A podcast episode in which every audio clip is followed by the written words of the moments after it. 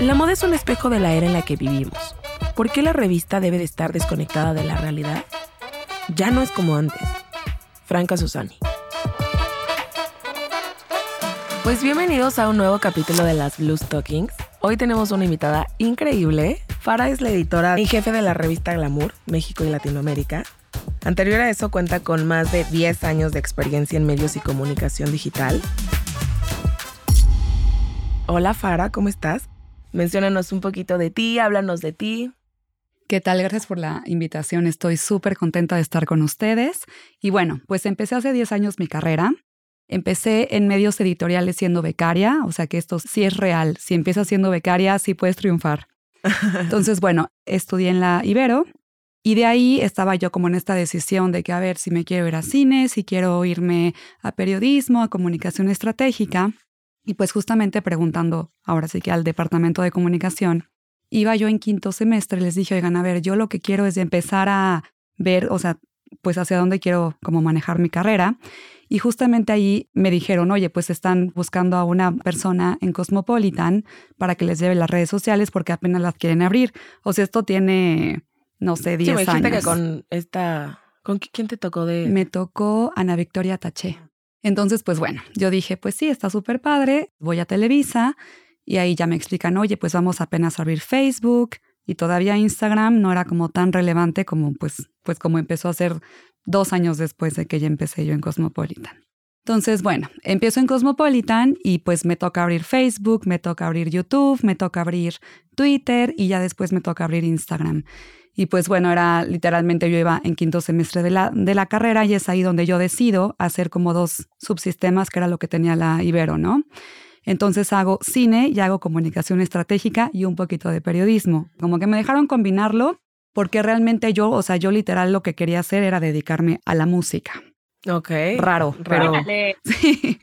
Entonces, pues ya empiezo ahí en Cosmopolitan y es donde me empiezo a dar cuenta que me encantaba como todo el tema editorial y sobre todo el tema digital, las plataformas sociales, los usuarios únicos, Google Analytics, cómo, pues bueno, cómo, o sea, cómo tener un poco más de audiencia haciendo contenidos que le interesaran a la audiencia femenina. Y en Cosmopolitan eh, estoy seis años. Empiezo ahí de community manager. Bueno, primero empiezo como becaria Termino la carrera y es ahí donde me ofrecen ya ser community manager, después paso a ser editora digital y luego paso a ser directora digital del título. Estoy seis años ahí y pues digamos, o sea, bueno, que las bases de mi carrera las empecé a hacer primero en eje central, que era un, bueno, antes de entrar a Cosmopolitan estuve en eje central, estuve como tres años ahí, cuando tenía como 18 o 19 años. Después trabajé en Getty Images y después entré a Cosmopolitan siendo becaria. Oye, a ver, cuéntanos de eso de Getty. ¿Qué haces ahí? En Getty estuve más o menos como seis meses y ahí, bueno, pues cuando empieza como toda esta era digital, yo lo que hacía era hacer reporte de tendencias. O sea, yo le, yo le mandaba, digamos que a los fotógrafos, las tendencias más importantes del mundo digital.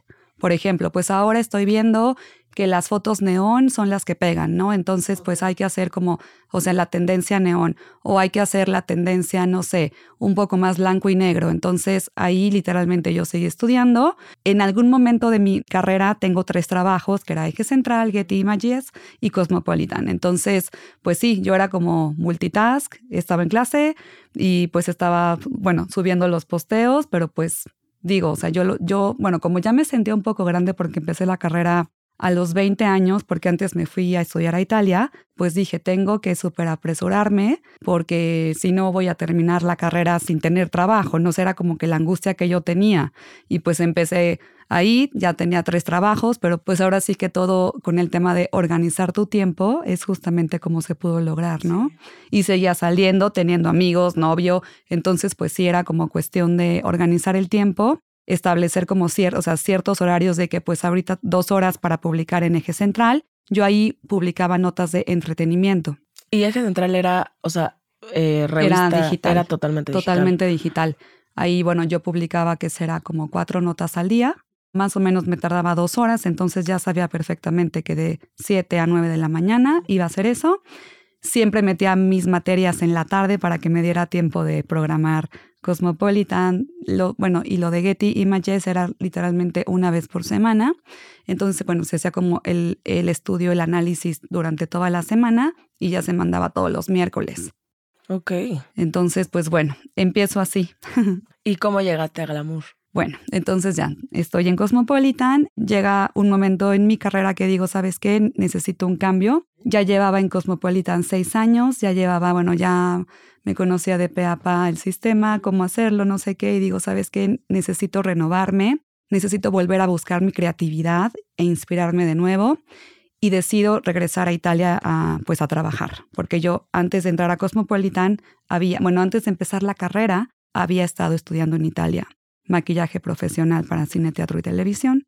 Entonces, pues ya, regreso a Italia y decido irme a un destino desconocido, a Puglia, que está en el sur de Italia, o sea, literalmente vivía en el tacón de la bota, con mar, frío, calor increíble, bueno, un calor así súper, súper fuerte. Y total, pues ya, me voy a Italia y ahí empiezo a hacer la comunicación digital para una, para una marca de belleza de Estados Unidos. Y ahí también empiezo a colaborar con Glamour, a escribir artículos y empiezo a colaborar con, con, otro periódico italiano, que ahí me tardaba años escribiendo porque pues es totalmente diferente tratarte de comunicar, o sea, literalmente hablando que escribirlo, Te ¿no? entiendo perfecto. Yo me fui igual a estudiar a, a Milán y la verdad nunca aprendí. Mira, yo literalmente, de, o sea, de, bueno, de poderme comunicar, hablar, sí, pero ya escribir y con, o sea, con un modo sumamente formal, porque eran notas para periódico, claro. me tardaba en cada nota dos horas. Entonces decía, esto no es como, o sea, no, pues fácil. no es tan sencillo. Y de ahí también empiezo a trabajar en una agencia de marketing del pueblito donde yo vivía. Y digo pueblito porque eran 15 mil habitantes. Y obviamente una que está acostumbrada a la Ciudad de México, pues sí era un poco diferente, ¿no? Entonces, pues ya empiezo a hacer como estas cuatro cosas. Yo hoy tenía 28 años y como que me empiezo a dar cuenta que si tienes las ganas y que la parte, el mundo digital te permite hacer muchas cosas. Esto es antes de la pandemia. Entonces yo estaba súper feliz y dije, bueno, pues estoy viviendo en Italia, eh, estoy como aprendiendo nuevas cosas, creciendo internamente, como desarrollándome un poquito estando sola. Y entonces, pues ya, estoy allá como un año y medio y me hablan de cultura colectiva. Oye, Fara, ¿qué estás haciendo? ¿Dónde estás? Bla, bla, bla. Estamos buscando a alguien para, bueno, como para el departamento de news, que tiene que ver con, bueno, es, es un poco más como de política y finanzas. Y dije, bueno, pues la verdad es que eso no es lo mío. Y les di las gracias y al mes me vuelven a buscar un ex jefe que yo tenía de Cosmopolitan, que ahora ya trabajaba en cultura colectiva, y me dice, estoy buscando a alguien que coordine todo el tema de soft news. ¿Tú, ¿Tú qué onda? ¿Estás en Italia? ¿Estás en México? ¿Qué estás haciendo? Y bueno, realmente me súper interesa el proyecto y estoy, o sea, regreso de Italia yo creo como a las tres semanas. Entonces empiezo a trabajar en cultura colectiva. ¿Pero por el, por el trabajo o...? Por el trabajo regreso. Okay. O sea, por el trabajo regresas. Realmente, y, y, bueno, también porque extrañaba mucho México, mi familia, mis tacos, todo, mi comida, comida, mi ciudad, todo. o sea... te fuiste nada más para el curso. A Italia me fui a trabajar, o sea, digamos... A trabajar y al curso. No hice ningún curso. No. No. ¿El, de, ¿El, de, maquillaje no? Eso fue a los 18 años, o sea, ah, antes okay. de empezar la carrera. Ok, ok, ok, ya te sí. entendí. Ahí estábamos mezclando un poco la línea del tiempo. Sí, sí, sí. Entonces ahí, bueno, literalmente, bueno, cuando yo me, yo me voy a estudiar a Italia a los 18, me enamoro de la cultura italiana y cuando tengo como la oportunidad de regresar, donde hice el curso a los 18 fue en Roma. Entonces digo, bueno, a ver, quiero conocer como pues algo diferente de Italia y decido irme al sur de Italia, donde pues podía yo llevar cualquier proyecto a distancia. Entonces okay. decido irme allá y estoy como un año y medio y ya es cuando, bueno, cuando me llega como esta propuesta de cultura colectiva.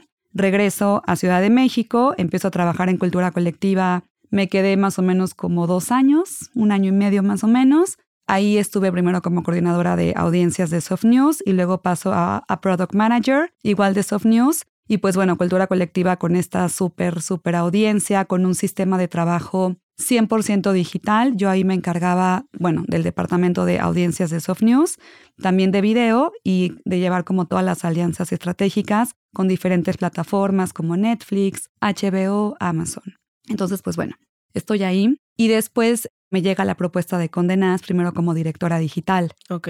Entonces. Porque Glamour seguía en papel, ¿no? Todavía seguía impreso. Bueno, cuando. ¿En qué año fue esto? Esto fue en 2019 Ok. y Glamour deja de imprimir en 2018. Ok. ¿Ok?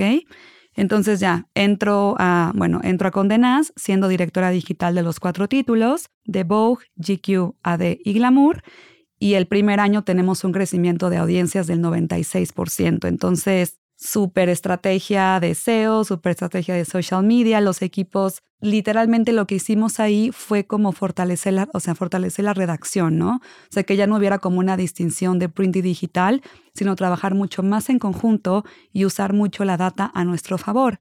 Algo que a mí me enseña mucho cultura colectiva. Claro. O sea, como vamos a usar la data para generar audiencias y a ver, y condenas con toda esta fortaleza del mundo del lujo, de estilo de vida. Entonces, a ver, no fue un trabajo sencillo para nadie, pero la, o sea, la verdad es que Condenas contaba con editores sumamente preparados que sabían perfectamente cuál era la línea editorial de su revista. Entonces fue como una transformación un poco más sencilla. Ok. ¿ok? Entonces, pues estoy allá en, Como en directora. Condenas como directora digital de los cuatro títulos y luego viene la pandemia. Entonces, literalmente estuvimos, bueno, yo estuve trabajando en oficina tres meses y de ahí me tocan dos años de estar desde, desde casa. O sea, de hecho, acabamos de regresar a las oficinas el 15 de marzo. Sí vimos, ¿no? Que hasta cambiaron de, de Cambiamos oficina. de oficinas y están preciosas.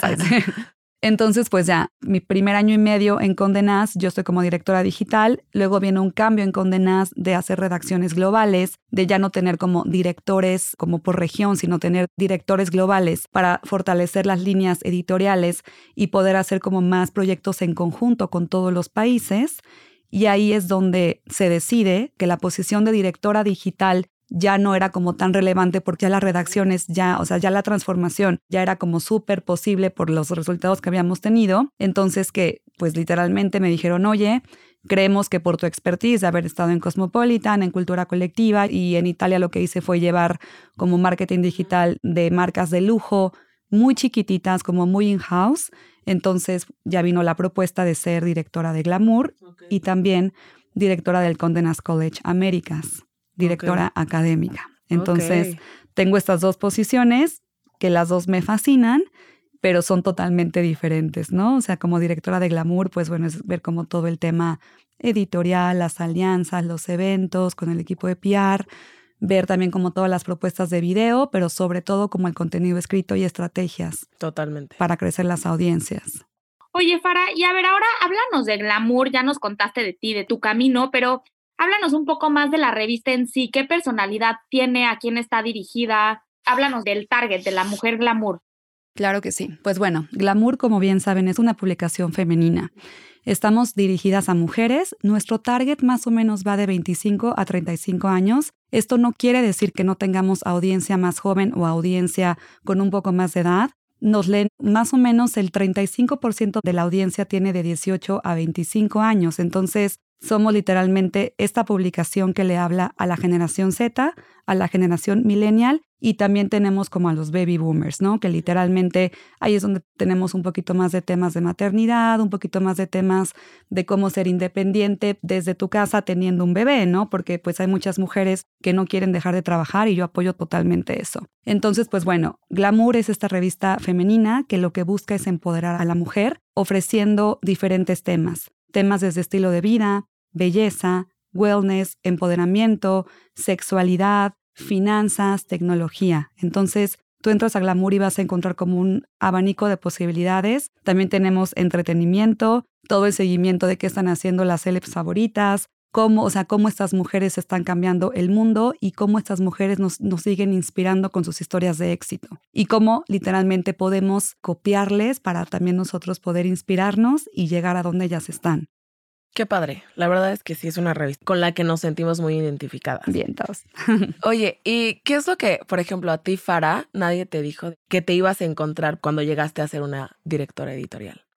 A ver, yo creo que el tema de la inspiración, o sea, porque a ver, todo el mundo te puede decir, hasta el curso de Analytics, eh, pues la data es muy importante y crecer las audiencias, pero si tú no logras inspirarte para enganchar a tu público y si no tienes como esta empatía con el contenido que estás haciendo, si, o sea, literalmente lo que yo le digo al equipo es, si ustedes lo que están escribiendo no las apasiona y no les engancha, a la audiencia tampoco. Entonces, a pesar de que tengas como todas las herramientas sociales, todas las herramientas digitales, si el corazón del contenido no está ahí, así hagas lo que hagas, no vas a enganchar. Entonces yo creo que primero es como, a ver, busca la inspiración, por eso es importante tener como un equilibrio, un balance en tu vida y lo, y lo creo al 100% para que puedas explotar como toda esta creatividad. Yo creo que fue eso. Sí. Es que sí, encontrar justo ese balance es. Y ser empático, ¿no? Porque muchas veces las revistas dejaron de ser empáticas, querían como impresionar más de lo que, de lo que era ser empático, ¿no? O sea, de como que era como el mundo aspiracional. Y ahorita estamos en una era que lo estamos empezando a cambiar. Totalmente. Pues sí, o sea, bueno, y creo que justamente Glamour es esta publicación que entiende como este proceso, porque a ver, o sea, se trata de empoderar a las mujeres sin importar, o sea, cómo te veas es lo que menos nos importa. Lo que más nos importa es cómo te sientas. Entonces, si tú te sientes bien y tu salud mental está bien, o sea, si tú estás bien contigo internamente, seguramente vas a lograr muchísimas cosas, ¿no? Entonces, a ver, si es importante cuidarse, o sea, no estoy diciendo que no, pero lo primero es estar bien, o sea, tener un bienestar interior para que todo lo demás se pueda llevar a cabo. Y no es importante el, a ver, vamos a seguir como este, o sea, bueno, como esta estética. Para Glamour, todas las mujeres son especiales y todas las mujeres son preciosas. Entonces, somos como esta revista que le da voz a todas las mujeres, o sea, no solamente a una, porque el proyecto ya no, no, no, a ver, nos interesan todas las historias de éxito porque lo, lo que nos interesa es inspirar a nuestra audiencia. Totalmente. Oye, ¿y cómo ese mensaje lo logran transmitir ya más en sus medios? O sea, ¿cómo lo transmiten? Perfectísimo. Pues mira, lo que hacemos es, a ver, no somos como este título que va a escoger a una personalidad por una cuestión de belleza. En lo que nos fijamos es en la trayectoria y en la historia que estén contando, ¿no? Les puedo poner como un ejemplo bastante rápido. Hicimos un, el mes de marzo, hicimos un especial de mujeres justamente por el Día Internacional de la, de la Mujer y tuvimos a tres personalidades de diferentes campos, pero que las tres tienen una historia súper relevante, ¿no? Primero fue, bueno, de las tres, Carla Morrison, que es cantante, que ahora está por estrenar un nuevo disco que habla sobre amor propio que eso es un tema que nosotros siempre tocamos y que nos interesa muchísimo. Como les decía, lo primero es el bienestar y después el cómo me veo. Después, bueno, también dentro de esta portada estuvo Coti Camacho, que es actriz, y también tuvimos a Hadassah Tirosh, que es una modelo transgénero y aparte creadora de contenido que está cambiando la perspectiva, ¿no? Entonces son tres mujeres que representan tres diferentes audiencias o diferentes lectoras que las tres conectan con el mismo propósito, ser mujeres y celebrarnos. Entonces, lo, o sea, literalmente lo que buscamos en este título es contar estas historias e inspirar. Inspirar para que tú lleves a la acción algo que quizá lo tienes un poco abandonado, que crees que no es posible, ¿no? A ver, pues, no sé, me fascina cantar, pero siento que si no tengo como esta estética, si no tengo bla, bla, bla, no lo voy a lograr. Bueno, hay una historia de éxito de diferentes cantantes que a pesar de que no tenían el look que era aceptado, hoy en día son las mujeres más importantes con el mejor talento. Igual, bueno, creadoras de contenido, transgénero, que quizá antes se veía, o sea, teníamos un mundo un poco más complicado, pero hoy en día, bueno, nosotros celebramos al 100% todo el tema de diversidad e inclusión. Entonces es como vamos a contar estas historias, vamos a darles como este micrófono para que ellas mismas tengan una comunicación horizontal con nuestra audiencia e inspirarlas y llevarlas a la acción. Si tu sueño es este, pues sal y consíguelo, ¿no? Claro, totalmente. O sea, consideran al 100% que una mujer puede empoderarse y comunicar el, discurso, por decirlo así, del feminismo y el, empoderamiento a través de la moda. O sea, sabemos que hablan de más y tocan más temas, pero consideran que la moda es un canal en el que tú puedes encontrar empoderarte? Es parte de, pero no creo que sea 100%. O sea, nosotros, digamos que lo, o sea, lo que defendemos es que, o sea, vemos el empoderamiento femenino desde el ángulo de la sororidad. Juntas somos más fuertes. A ver, claro que la moda siendo un título de estilo de vida es importante, pero lo más importante es que te sientas bien, porque si te vas a poner negro, rosa o amarillo, o vas a usar la tendencia la que sea, si tú interiormente no te sientes bien, no vas a poder transmitir como toda esta fuerza interior, ¿no? Pero digamos que el feminismo en glamour es desde estar juntas, unidas, juntas somos más fuertes y también no solamente entre mujeres, sino también nuestro feminismo también tiene un poco que ver con la equidad de género, ¿no? O sea, respetarnos literalmente hombres, mujeres, pero juntos somos más fuertes. Oye, para entonces, o sea, me encanta esta parte de la responsabilidad, pero me gustaría entonces preguntarte dónde queda la moda para Glamour. O sea, ¿considerarías que Glamour es una revista de moda o qué rol, qué importancia tiene la moda para la revista? Perfectísimo.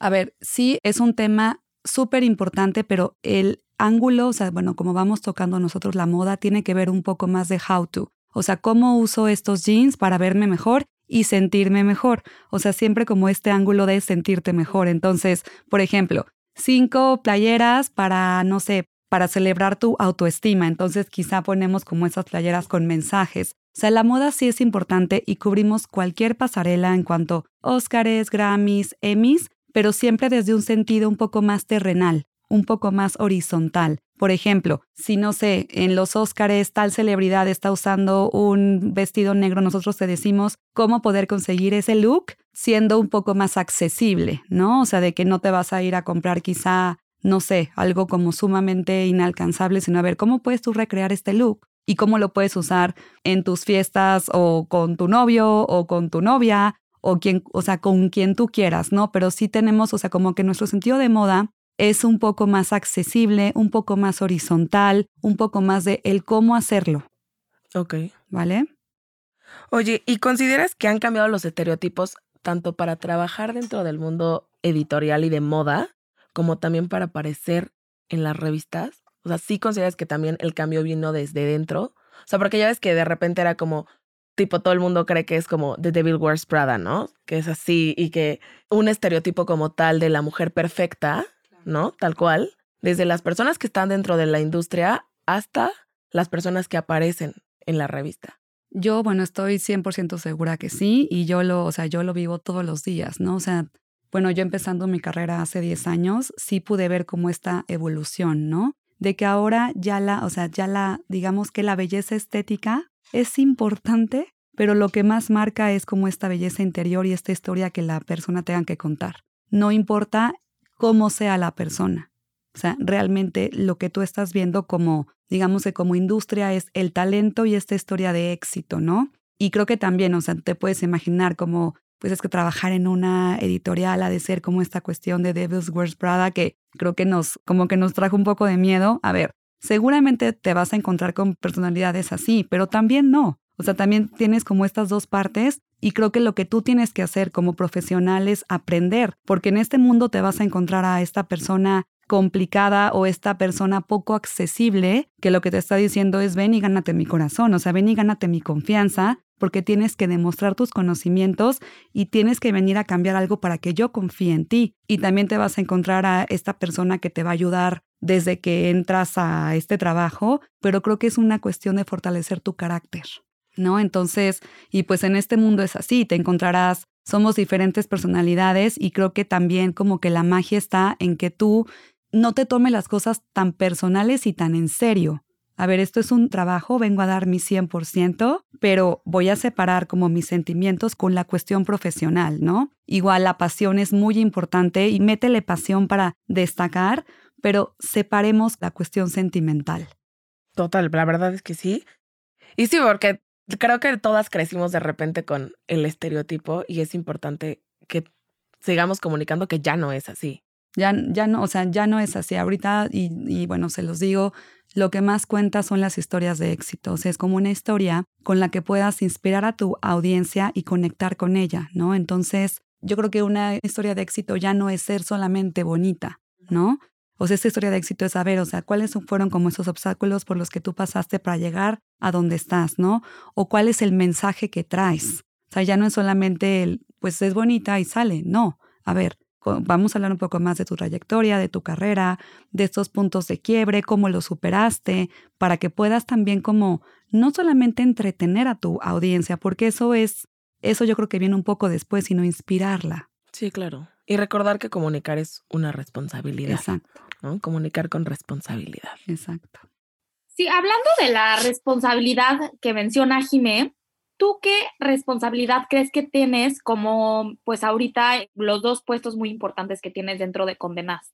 Si hablamos solamente de glamour, contar estas historias de éxito donde podamos empoderar a nuestra audiencia, inspirarlas para que tomen mejores decisiones en su día a día, desde decisiones de salud, wellness, desde qué película voy a ver, desde si veo los Óscares o, o, veo esta serie, no sé, Netflix, en Amazon, en HBO. O sea, es literalmente traerles las noticias de una manera divertida y accesible para que ellas puedan tomar una mejor decisión todos los días, tal cual.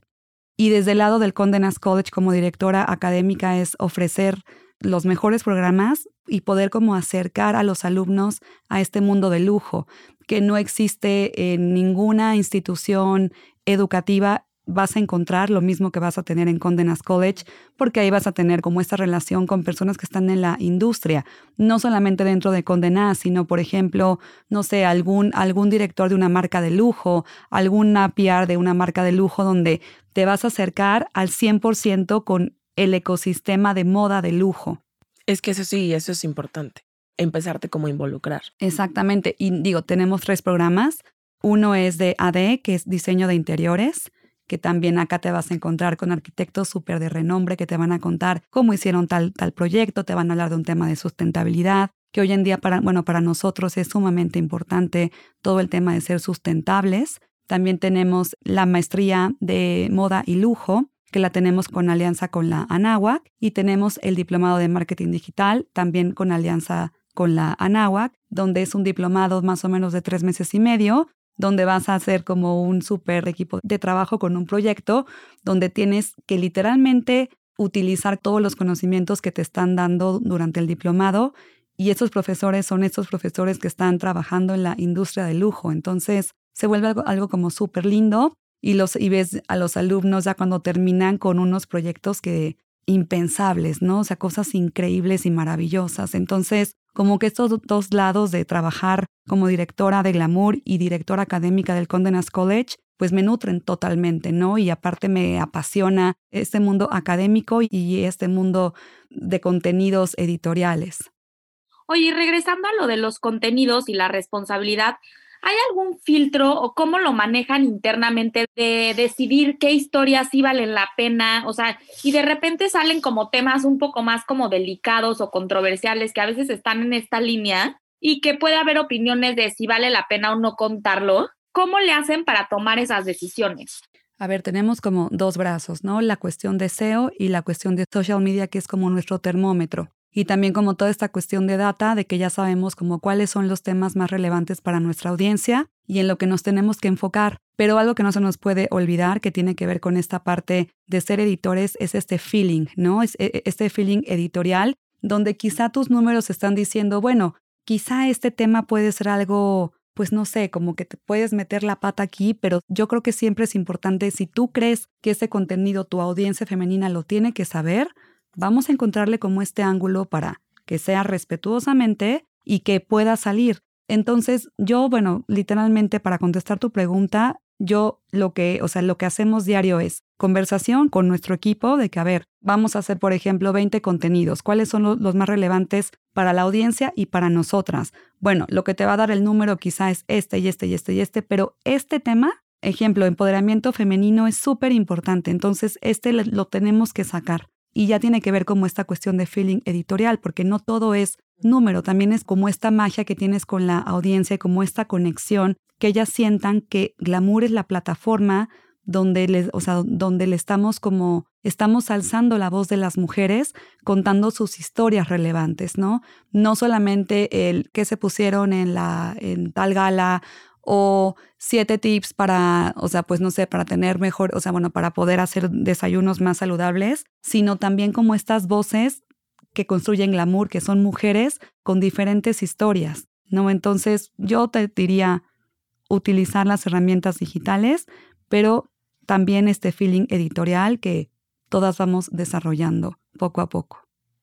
Es que creo que ese feeling es súper importante no perderlo de vista, porque mm, la verdad es que yo no he trabajado en digital, pero dime si es algo parecido, que esto de la data y las estadísticas se puede convertir un poco en la, las notas pagadas, ¿no? Que son la, con lo que tienes que meter o lo que tienes que seguir, pero mm, encontrar ese balance en que vaya con el ADN de la revista, pero que además sea productivo o sea eficaz en esta parte de data o en el caso, como lo estoy comparando, de con las notas pagadas, como que es un balance que tienes que cuidar mucho no, no sé qué opines de eso, o sea, como que se me hace muy interesante ese balance. O sea, yo creo que, bueno, o sea, que las herramientas digitales están para que tú puedas tener como esta lectura de data y entonces decidir, por ejemplo, voy a hacer un ejemplo súper tonto, pero si tengo literalmente 10 minutos y tengo que decidir hacer una nota y estoy viendo si la hago de playeras negras o playeras blancas,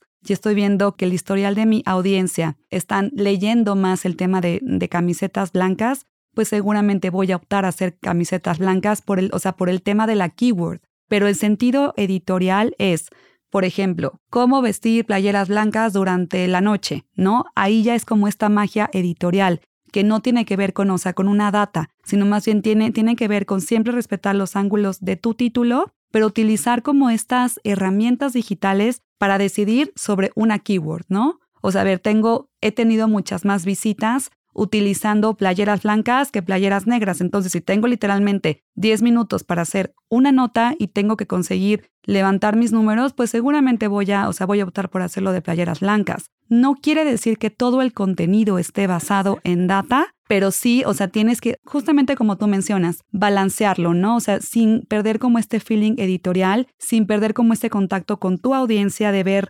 literalmente en Facebook, si tú publicas un contenido, cuáles son los comentarios de mi audiencia, ¿no? Y preguntarles en Instagram, a ver, si vamos a tener dos entrevistas, ¿prefieres a A o B? Entonces, pues utilizar como estas plataformas digitales, ya que Glamour es un título 100% digital, para generar una, una mayor empatía con nuestra audiencia y nuestros contenidos. Totalmente, porque aparte, justo a, a lo que iba como mi siguiente pregunta, toda esta parte digital, porque obviamente teniendo tú una revista digital, con la ayuda de todas las demás plataformas digitales que tenemos como TikTok, Facebook, Instagram y así, ¿tú consideras que sí se puede, o sea, que la forma en la que estamos comunicando ahorita, porque ahorita obviamente hay un boom digital, ¿no? O sea, tenemos todo súper palpable, sí haya una, un cambio de perspectiva, una nuevas prácticas que se volvieron ya cotidianas hoy en día o que se vuelvan nuevas como modas. O sea, gracias a la nueva forma de comunicar? Mira, yo creo, y bueno, es algo que hacemos dentro de Glamour, el corazón es el contenido, las manos son las herramientas, tal cual. Entonces, sí tenemos muchas plataformas sociales que nos sirven como pantallas para poder comunicar nuestro contenido. Digamos que lo más importante para nosotras es nuestro sitio web. Entonces, lo que queremos para, por ejemplo, esta estrategia de distribución de redes sociales es, tú estás viendo el contenido en diferentes pantallas para que después te vayas a la pantalla más importante, que es el sitio web. Entonces, sí creo que con una buena estrategia de social media y una buena estrategia SEO, puedes hacer que la audiencia entre a tu pantalla o a tu tienda, ¿no? O sea, que la tienda para mí es el sitio web. Es en donde yo voy a, o sea, donde yo voy a hacer, donde voy a invitar por diferentes ventanas a que la audiencia entre a este sitio y que consuma, que lea, que se nutra, que se inspire, que se entretenga con mi contenido. Totalmente. ¿Y considerarías que hoy, pues bueno, como ya lo mencionaba hace un momento, ahorita tenemos mucha información al alcance de nuestras manos, instantánea y todo. ¿Crees que comunicar sigue siendo tarea solamente de los medios masivos? No, yo creo que todos, o sea, y ya teniendo WhatsApp, teniendo TikTok y que todos podemos ser creadores de contenido, creo que todos tenemos esta responsabilidad de dejar de pasar, por ejemplo, fake news, ¿no? Literalmente lo que estás compartiendo, asegúrate de que sea algo verídico. Dale ese double check. Quizá vivimos en una sociedad súper ajetreada, no tenemos tiempo, pero sí hay que comunicar con responsabilidad, ¿no? Como estos chats familiares en donde, no sé, la prima, la tía, el primo, el tío, el hermano te manda como toda esta serie de links de, de cosas que solamente, a ver, que no sabemos si es realidad y que solamente te están llevando como a un colapso nervioso, ¿no? Entonces, hay que comunicar con responsabilidad. Google tiene varias herramientas para asegurarte que no sean fake news. Entonces, nosotros dentro de la redacción Trabajamos con, o sea, bueno, con varias agencias de noticias y también nos aseguramos que todo sea verídico, porque número uno, tenemos una responsabilidad social y número dos, no vamos a desprestigiar nuestro medio publicando algo que no, o sea, que no sea. Entonces sí creo que luego, o sea, nosotros como mortales comunicamos o pasamos como estas noticias que no nos percatamos que quizá es un fake news para generarle audiencia a tal medio y sí creo que hay que tomarnos el tiempo de leer y de, y de ver cuál es la fuente. Si es literalmente una cuenta que está como justificada, si las fuentes son verídicas, de dónde están tomando la noticia, porque si no estamos comunicando cosas que no son reales y que solamente te van a traer angustia. ¿Y para qué? Y entender que todos tenemos alcance, como dices. O sea, desde el grupo o del chat familiar que mandas hasta los grandes medios. O sea, creo que hoy todos tenemos la posibilidad de, de comunicar algo, ¿no? Claro. Y yo creo que, bueno, este tema de las fake news y como de, de ser como creadores de contenido responsables, es súper importante. De hecho, hay como varios foros en donde se habla como de este tema de ser responsables con lo, o sea, pues con lo que estamos publicando y de sí no creerte tanto como este mundo digital, ¿no? O sea, estar presente en este mundo físico, ¿no? O sea, porque igual yo luego y seguramente a ustedes les pasa que estás en una reunión y tienes a la amiga que no deja de subir la historia y es como, oye, interactúa conmigo. ¿no? O sea, no perdamos como este mundo físico. El mundo digital es súper apasionante y es una herramienta y es una compañía que tenemos, pero creo que, o sea, bueno, pues esta como sensación de hacer como relaciones más, pues más fuertes, eso viene desde estar uno a uno. ¿No? Entonces, ese es mi consejo. Y es como algo que yo vivo y que a pesar que soy 100% digital, sí intento despegarme un poco del celular cuando estoy literalmente, si, si quedo a comer, de ir con mi novio, con mi, con mi amiga, aquí está mi atención al 100%. Oye, Farah, y bueno, creo que esto ya lo hemos hablado en las Blue Stockings, pero nosotras crecimos como con estas revistas muy de tabloide, muy de chisme. Ahorita me gustó mucho que estabas diciendo lo del desayuno, ¿no? Que ya cambió el discurso. O sea, antes se usaba la palabra dieta y enflacar y bajar de peso como si fuera, o sea, como si fuera cualquier cosa. Y creo que ahorita es cada vez más y más que las revistas y los medios de comunicación masivos como Glamour se están preocupando y toman estos discursos y esta información con más seriedad. O sea, ¿cómo ha sido esa transición? ¿Cómo la has vivido tú ya después de 10 años en este medio? ¿Cómo lo has observado que han ido cambiando el discurso las revistas para, pues literal, ser un, proporcionar información y contenido más saludable para las lectoras. Mira, yo creo que antes, y me tocó totalmente esta evolución, era como, a ver, ¿cómo le voy a enseñar a mi audiencia a que se vea mejor, no? Conceptos como salud mental, amor propio, bienestar emocional, responsabilidad afectiva, eso no se, o sea, esto no se escuchaba. nada. ¿No? Nada yo creo que pues esta, o sea, bueno, fue como este, pues como esta fuerza de ser como vamos a ser más diversos, vamos a ser más inclusivos, vamos a ser más reales, vamos a ser más humanos. Es lo que realmente cambió esta industria editorial, donde se empezaron a dar cuenta que portadas donde tú ponías gente real tenían mucho más enganche, tenían mucho más éxito. Si tú ponías a estas personas inalcanzables, no estaban conectando, no estaban siendo empáticas con la audiencia. Y creo que ahí es donde se empieza a dar cuenta como este mundo editorial que lo importante es otra vez el corazón del contenido, ¿no? O sea, no como esta facha o esta imagen, sino realmente saber cuál es el mensaje, qué voy a comunicar y empezamos como a integrar como estos conceptos, que no es solamente un concepto, sino es algo sumamente importante, ¿no? El amor propio, ¿no? Antes era como siete señales para conquistarlo, siete señales para saber si le gustas, siete señales para que le llegue el mensaje, ¿no? Ahora es siete... Mejor y peor vestida. Claro. sí, literal, yo me acuerdo perfecto de sí, y las comparabas aparte. Exacto. Sí, sí, sí, y ahí dejas, a ver, puedes dar tu, tu opinión perfectamente, digo, porque tampoco se trata de que te vuelvas o sea, a ver, puedes decir, a mí me gustó mucho más el vestido de tal, ¿no? Totalmente. Pero no usas como esta, o sea, como esta crítica, sino te vuelves un poco más, o sea, creo que ahí la sororidad es donde entra, ¿no? Como este juntas, somos más fuertes, todas las mujeres son bonitas, o sea, no como estar criticándonos unas a otras, ¿no? Porque ahí es donde le damos entrada a cosas que no tienen que existir.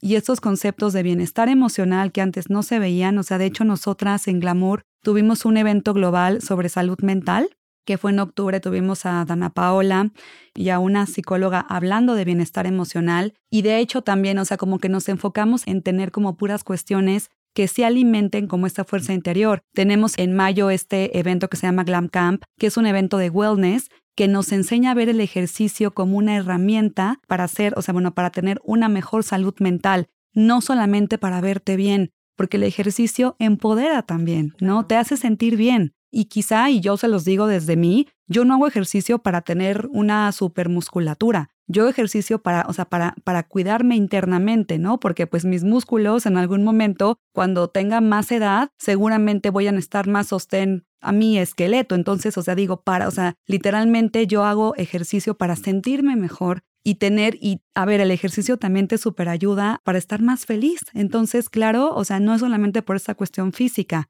Entonces, sí, glamour es como este título que como que toma estas cosas que son de la, o sea, de la vida cotidiana y que te las celebra y te dice, a ver, el ejercicio es para ti, para ti, para ti, para ti, para ti. La moda es para ti, para ti, para ti, para ti, para ti. Y es, a ver, si tenemos como esa tendencia, por ejemplo, mom jeans, ¿cómo, o sea, si eres alta o eres bajita, o tienes más cadera, o eres como un poquito más flaquilla, o sea, ¿cómo le puedes hacer para que esta tendencia te quede bien? No, o sea, es el, el cómo, no el qué.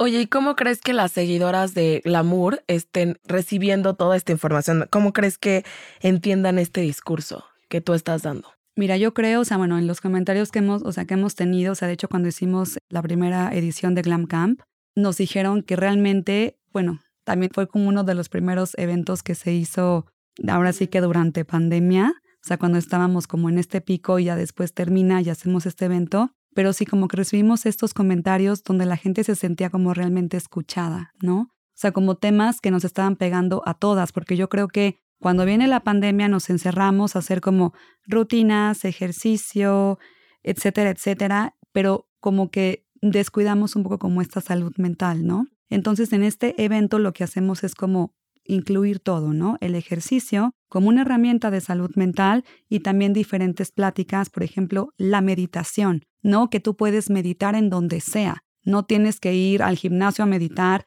no tienes que ir a tal, no, no, no. Tú literalmente estás teniendo la ansiedad en estos tiempos. Es un tema bastante recurrente y es como, o sea, queremos enseñarle a nuestra audiencia a respirar, tal cual. Entonces, sí, o sea, los contenidos que nosotras hacemos, sí leemos los comentarios que nos mandan. De hecho, o sea, una de las categorías más fuertes es wellness y belleza.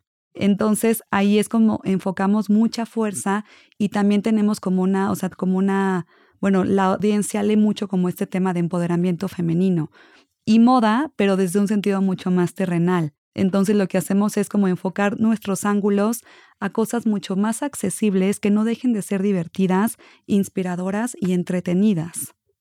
Sí. Es que creo que es un tema de ser mucho más holístico, ¿no? De aproximar a la mujer como un todo y sin fraccionarla y decir, a ver, sí se quiere ver bien, pero quiere estar sana, pero quiere, o sea, poder abarcar todo y no tener que decir, hablo de moda nada más y por eso excluyo muchas otras partes o descuido como mi, mi tone of voice, que a veces puede ser como que no cuidando la salud mental. O sea, eso me parece súper padre, que lo abarquen desde un 360, me parece súper valioso. Qué, qué padre que hagan eso.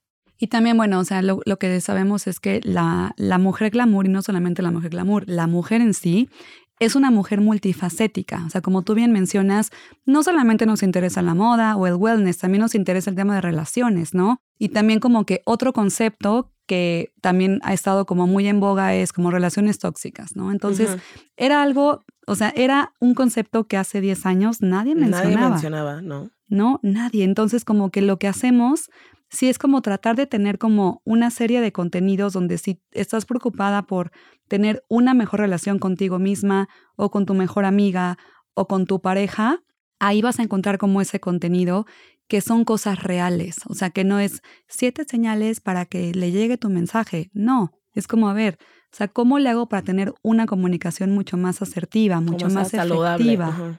No, o sea, ¿cómo, ¿cómo puedo construir relaciones más, más saludables tal cual?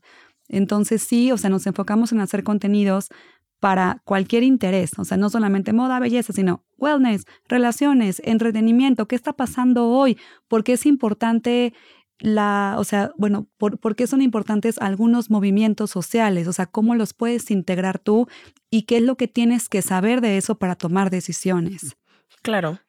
¿Y tú tienes algún referente teórico para construir este discurso dentro de la revista, de este discurso de empoderamiento dentro de la revista? Mira, realmente mis referentes son ahora sí que, o sea, tenemos una, una línea editorial bastante bien marcada y literal es seguir como estas historias de las mujeres que han ocupado el mismo puesto que yo tengo, siguiendo esta misma línea editorial que va evolucionando a un sentido un poco más digital y también escuchando a la gente que tengo también arriba, ¿no? Que una de ellas es Anna Winter. Entonces, sí es como, a ver, pues mis referentes y también es como, a ver, yo, Fara, ¿qué le, o sea, qué le voy, o sea, cuál va a ser como mi sello en glamour, ¿no? ¿Cuál va a ser como mi aportación teniendo como toda esta cuestión de información y de tener como estos referentes de moda, editoriales, pero realmente es como seguir el camino de lo que otras mujeres han hecho en este puesto y seguir viendo las personas que están arriba con esta trayectoria impresionante. Oye, bueno, en las revistas de moda un poco ya tocamos, bueno, no, no lo hemos tocado, pero vamos a ir un poco más de lleno a este tema de el male gaze. Ya lo hemos hablado aquí en las Blue Stockings. ¿Y qué piensas de esto y cuál es la postura de Glamour al respecto? ¿Cómo hicieron ese switch de ser una revista para mujeres de mujeres a ser una revista para, entre comillas, para mujeres, pero que estaba en, pues desde una mirada más masculina, como para, la, para ser observadas como, con el, por el hombre. ¿Es algo que tomaron en cuenta, que se percataron, que hicieron conscientemente o fue antes de que tú llegaras? ¿Cómo, cómo manejan este tema? Mira, yo creo que esto fue evolucionando. Yo creo que hace 10 años sí era justamente lo que decíamos, ¿no? Como todo el contenido a servirle a la pareja. Ahora ya es primero yo, luego yo, para que yo esté bien y yo pueda darle como esta felicidad a mi amiga, mi amigo, mi novio, mi novia. Entonces, sí esto honestamente empezó a cambiar antes de que yo llegara, o sea, ya la, ya la línea estaba un poquito más marcada, y sí creo que tuvo que ver como con toda esta evolución de revistas femeninas que se dieron cuenta que eso ya era como irrelevante. Y también vienen como todos estos medios estilo cultura colectiva, que son medios súper disruptivos, que llegan a cambiar un poco como de esta estética editorial, ¿no? Como de que, a ver, no solamente importa esto, sino también tenemos que hablar de temas que realmente generen pasión. ¿no? Y, que generen como cierto entendimiento con la sociedad que estamos viviendo hoy, ¿no? Donde, a ver, aunque es una revista femenina, también nos, o sea, también nos leen hombres. Y, tenemos, y hacemos portadas para diferentes comunidades, no solamente la mujer ABC de 25 a 35, porque nos leen también hombres y nos leen también mujeres más jóvenes y mujeres con más edad. Entonces es como quitarte la venda de los ojos y decir, a ver, si este contenido a mí no se me hace interesante porque yo no estoy conectando con él, seguramente mi audiencia tampoco. Yo puedo hablar, o sea, literalmente mi equipo editorial es conformado por tres mujeres que son de diferentes edades, con diferentes intereses. Y si a una de ellas un contenido que se está haciendo no le, o sea, no le interesa, ¿para qué lo publicamos? O si, por ejemplo, está como o sea, no sé, como que antes se publicaban muchas cosas que eran como bastante irrespetuosas y un poco machistas, ¿no? Entonces, hoy en día es, a ver, pongamos esta conversación, no es que dejemos de hablar de temas, sino cómo los vamos a hablar. ¿Cómo los abordas? ¿Cómo Exacto. los empiezas a abordar? Entonces sí, creo que, o sea, pasamos de ser como esta revista femenina con temas que no eran tan importantes y hoy en día tocamos temas que son los temas que está viviendo nuestra audiencia, ¿no? O sea, el empoderamiento femenino, pero desde un lado un poco más horizontal, o sea, algo más como plausible, ¿no? Porque antes sí, el empoderamiento femenino como concepto es esto, pero ¿cómo le hago yo para día a día sentirme mejor conmigo mismo, tomar mejores decisiones y sí sentir esta fuerza interior, que para mí eso es mi empoderamiento, el no dejarme, ¿no? O sea, el no dejarme a mí misma desde mi salud, desde mi carrera, desde mis relaciones y cómo tomo mejores decisiones para tener una vida un poco mejor, con, con un bienestar mucho más importante, que no es solamente el cómo me veo o cómo le sirvo al otro, sino realmente es, o sea, cómo le hago para sentirme mejor y dar mi mejor versión a la gente que está cerca de mí, hablando de mi familia, de mis amigos, de mi profesión. Entonces, creo yo que ahí viene como el empoderamiento, ¿no? Y sí tener como súper, súper en cuenta que el empoderamiento no significa no ver al otro. El empoderamiento es también ser equitativos. O sea, no es como mujeres y mujeres y mujeres contra hombres, no. Todos juntos somos más fuertes y creo yo que hoy, o sea, hoy en día como sociedad, si estamos unidos, podemos vencer muchas más cosas y podemos lograr cosas mucho más importantes que si cada quien está viendo como, como a lados diferentes. Y ya me inspiré demasiado con esta conversación. no te preocupes. Al contrario, nos encanta. Ya que estás inspirada, te quiero hacer otra pregunta. ya que estás, eh, estamos, ya que estamos en estas. Que también es un poquito personal, digamos, pero creo que algo con lo que nos hemos topado los que trabajamos en revistas pues, femeninas de este tipo es con el estigma de que mucha gente cree que son como frívolas, superficiales, demasiado ligeras. Tú tienes un background de soft news, me imagino que este tema no es ajeno a ti, pero lo hemos platicado y creo que sí, a pesar de que sean soft news o sean temas femeninos y que han sido feminizados, sí tienen una importancia y sí tienen un valor y una cabida dentro de esta sociedad. Pero, ¿qué piensas al respecto? ¿Cómo lo has vivido tú personalmente en tu carrera? Mira, yo creo, o sea, la moda empodera, ¿no? Y la moda, o sea, no es como que hay las tendencias y entonces voy a cambiar mi closet cada cinco minutos porque la tendencia no. A ver, escoge lo que realmente te hace sentir bien. Y yo creo cualquier profesión es súper importante y ser periodista de moda te da como esta fortaleza de leer tendencias, ¿no? Y de construir, pues sí, o sea, la moda hace un mundo mejor, tal cual. Digo, esa es como mi comentario, ¿no? Sí creo, o sea, bueno, como que en este mundo toda aquella persona que solamente era o diseñadora de, modas o periodista de moda, como que no se veía como algo tan importante, porque creo que no habíamos entendido que la, o sea, que la moda juega económicamente un papel súper importante, socialmente un papel súper importante, históricamente un papel súper importante, y creo yo que es por falta de conocimiento. O sea, creo que tiene que ver un poco que como esta falta de conocimiento y que luego, a ver, porque podríamos decir lo mismo, perdón, pero lo mismo del, del, fútbol. Y el fútbol representa también esa misma pasión, esa misma entrega, o sea, literalmente un partido de fútbol es una pasarela de moda, tal cual, y es como aprender a leer como todo esto que está pasando, ¿no? Entonces sí creo honestamente que es como por falta de conocimiento y porque también, pues, o sea, pues ahora sí que el gusto se, o sea, se rompe en géneros y quizá a mí me interesa mucho más la belleza que la moda o me interesa más los deportes que la moda, pero en cualquier industria, la que digas, la moda está ahí. O sea, si hablas de deportes, la moda tiene que ver con los deportes. Si hablas de belleza, la moda tiene que ver con la belleza. Si hablas de cine, viene la moda. Si hablas de lo que sea, la moda está ahí. Claro. Entonces, para, o sea, para mí se vuelve algo súper importante. Sí, justo eso es lo que platicábamos nosotras. Y pues se, complementa un poco con lo que decías hace rato, o sea que aunque no estés hablando de mm, la guerra o de lo que está, o sea, como de noticias fuertes, entre comillas, el mismo impacto negativo que tú podrían haber tenido estas como revistas que nosotros leíamos de chiquitas, ahorita lo están teniendo del lado positivo, con esta información y este contenido que cuida la mente y el bienestar de las lectoras. O sea, creo que es el otro lado de la moneda, que sí pueden aportar de una manera muy positiva a la gente, aunque no estén hablando de la guerra, tal cual, ¿sabes? O dando datos duros de, mm, pues, no sé, de temas que la gente podría encasillar como más relevantes. Más serios o lo que sea. Bueno, porque literalmente, o sea, los temas que toca Glamour son temas cotidianos. Claro. O sea, son temas, son temas de decisiones que haces todo el tiempo. O sea, igual. tiempo. Te despiertas y hasta desde que pones tu, o sea, tu alarma, ¿qué voy a sonar? ¿Qué me voy a poner? ¿Cómo le hago para sentirme bien? Voy a tener una entrevista para un nuevo trabajo, voy a hablar con mi jefe para pedirle un aumento de sueldo. ¿Cómo lo voy a hacer? O sea, Glamour es la revista que te va a apoyar en cualquier etapa de tu vida tomando en cuenta que eres una mujer multifacética, que hoy te interesa, no sé, ir al concierto de Carla Morrison, pero mañana te va a interesar inscribirte en la clase y después conseguir una terapia de mindfulness para sentirte mucho más tranquila. ¿no? O sea, tiene, tiene que ver con temas cotidianos que te acompañan y además de una, o sea, de una forma un poco más divertida, sin que se, se vuelva como estos diarios de psicología, ¿no? O sea, algo mucho más terrenal. Sí, te hace como que siento que es una revista, o bueno, no sé cómo tú lo consideras, que hace que la mujer evolucione, evoluciona con la mujer. O sea, somos literalmente esta compañera que está contigo tomándote de la mano en cualquier situación, ¿no? O sea, desde que te levantas hasta que te duermes.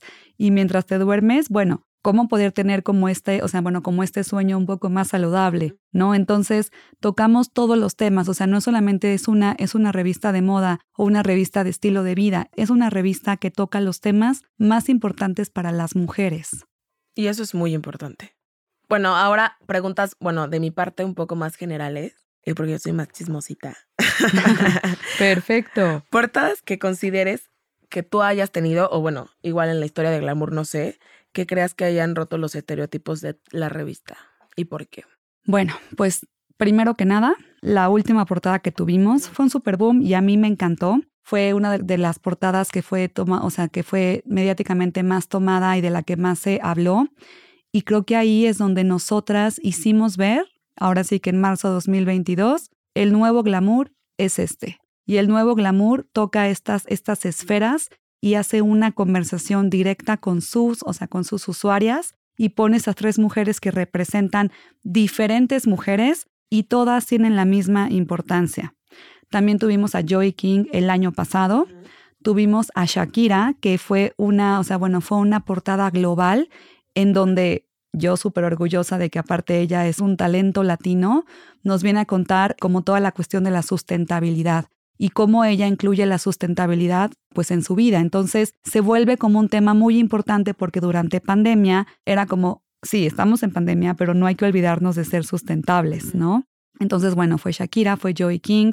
Estamos por hacer una super portada que no les puedo decir mucho, pero la tienen que ver próximamente.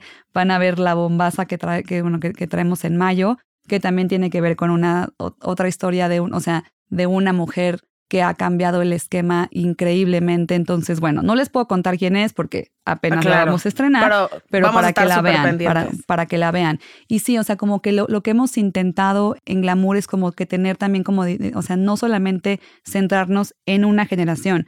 Tuvimos a principios de año a las protagonistas de la serie Rebelde, que esto le pega mucho más a la generación Z, pero no quiere decir que a la millennial no. Digo, yo fui, yo soy de la generación millennial y nada más estrenó Rebelde y ahí todo mi fin de semana fue ver Rebelde y entender. Para, para, criticarla o para amarla, pero ahí sí, estábamos. O sea, yo también. Fue literalmente entender, a ver, o sea, esta serie va a marcar un antes y un después y vamos a entender quiénes son, cómo va, por qué, la historia de cada una, porque si tú ves la historia de Rebelde hoy en día, cada una de las protagonistas toca como una historia bien diferente de diferentes esquemas, ¿no?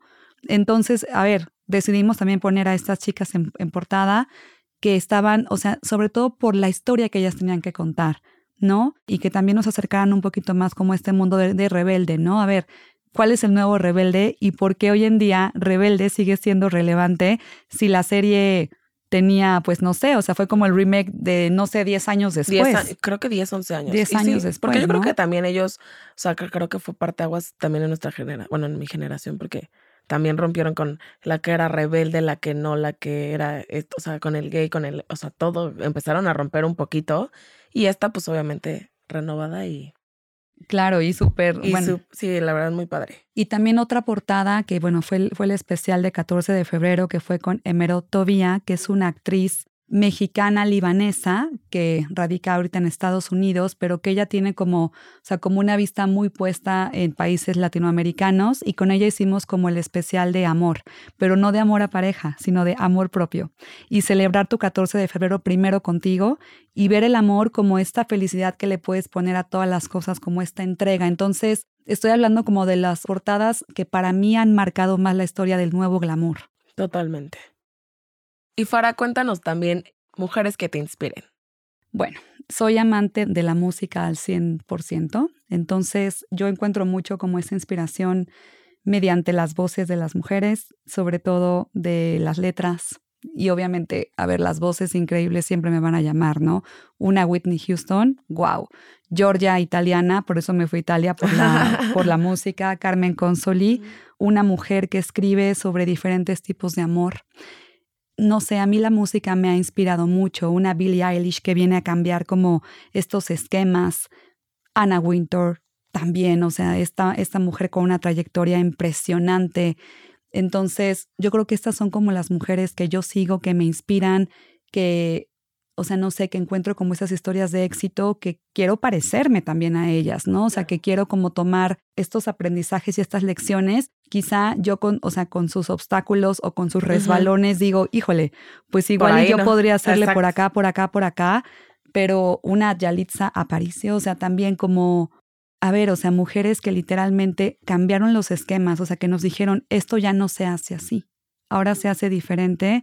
Esos son el tipo de historias que a mí me mueven y que me inspiran a, pues sí, o sea, a tomar mejores decisiones y decir, si ya mi compañera se equivocó, ¿por qué yo no, o sea, por qué no lo hago diferente? Y quizá me voy a, o sea, quizá con esta decisión nueva yo también me voy a equivocar, pero bueno, se lo contaré a mis amigas para que ellas no se equivoquen, claro, ¿no? Porque mucho, mucho, el de la generación de nuestros abuelos, era, no experimentas en cabeza ajena, pero la verdad es que sí aprendes. La verdad sí.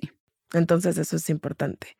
Y la otra, que ya para cerrar, describe a la mujer glamour en tres palabras. En tres palabras. Nada más tres palabras. Ok. Auténtica, responsable y divertida. Perfecto, nos encanta. Ay, muchas gracias, Sara. Qué linda por haber aceptado nuestra invitación el día de hoy para estar con nosotras en las Blue Stockings. Te agradecemos muchísimo haber compartido con nosotras tu tiempo, que sabemos que es muy valioso y fue muy interesante conocer más, conocerte más a ti, conocer más de glamour. Esperamos que haya sido súper interesante para los que nos están escuchando algo que les quieras decir, nada más para ya cerrar y despedirnos. Pues bueno, primero gracias a ustedes por esta invitación. Ahora sí que yo súper contenta de haber compartido este espacio. Y bueno, pues para la audiencia, recuerden que unidos somos más fuertes y ver como este empoderamiento como una unión social, ¿no? Y lo que siempre digo en estas entrevistas o en estos mensajes, contenidos, es no dejemos de ver el hombro del otro, ¿no? O sea, tengamos como una conversación uno, uno a uno y usemos los medios digitales para lo que son, ¿no? O sea, pero no perdamos como de vista este mundo presente y escuchar al otro y bueno, obviamente invitarlos a que sigan leyendo los contenidos en glamour.mx y también los videos que tenemos en nuestra cuenta de YouTube, Glamour México. Y pues bueno, muchísimas gracias por habernos y esperar la de mayo. Que y esperen la portada de mayo que les va a encantar. Y bueno, les, les tendremos varias sorpresas durante el año que ya les iremos comunicando sobre todo muchos eventos para celebrar a las, a las mujeres este año. Pues muchísimas gracias nuevamente por esta plática. Estamos muy contentas de haberte tenido con nosotras y gracias a ustedes por escucharnos. Nosotras somos las Blue Stockings.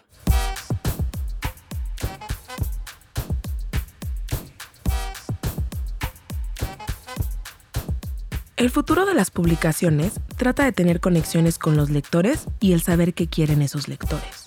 Seth Godin.